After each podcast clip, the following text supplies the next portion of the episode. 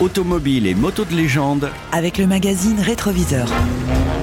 Aujourd'hui, La Dauphine Renault, une voiture populaire au palmarès méconnu. c'est en 1956 qu'arrive cette voiture populaire française. Avec son air de jouer Dinky Toys et ses formes arrondies. Une voiture féminine mais qui permettait tout de même aux congés payés de partir sur la route des vacances. Avec son volant en bac élite, ses sièges banquettes en tissu et son moteur à l'arrière, La Dauphine filait allègrement à 100 km heure. la vitesse idéale aujourd'hui. Ce qui est plus étonnant une fois le côté vintage France Popu des 60s dépassé, c'est de savoir que cet autocollector a été dessiné par l'italien Gia et que c'est une sportive puisque dans sa version Gordini, elle a triomphé au rallye de Monte Carlo, dans le Tour de Corse ou encore les fameux 1000 milia italiennes. Encore plus étonnant, elle a été exportée à 200 000 exemplaires aux États-Unis, y compris en version électrique. Et encore construite en Argentine au début des 70s. Alors, si vous voulez rouler vintage, chic, Payez-vous une Dauphine pour moins de 8000 euros. et bien sûr, dans le numéro d'octobre 2019 du magazine Rétroviseur, un dossier spécial vous donnera tous les détails,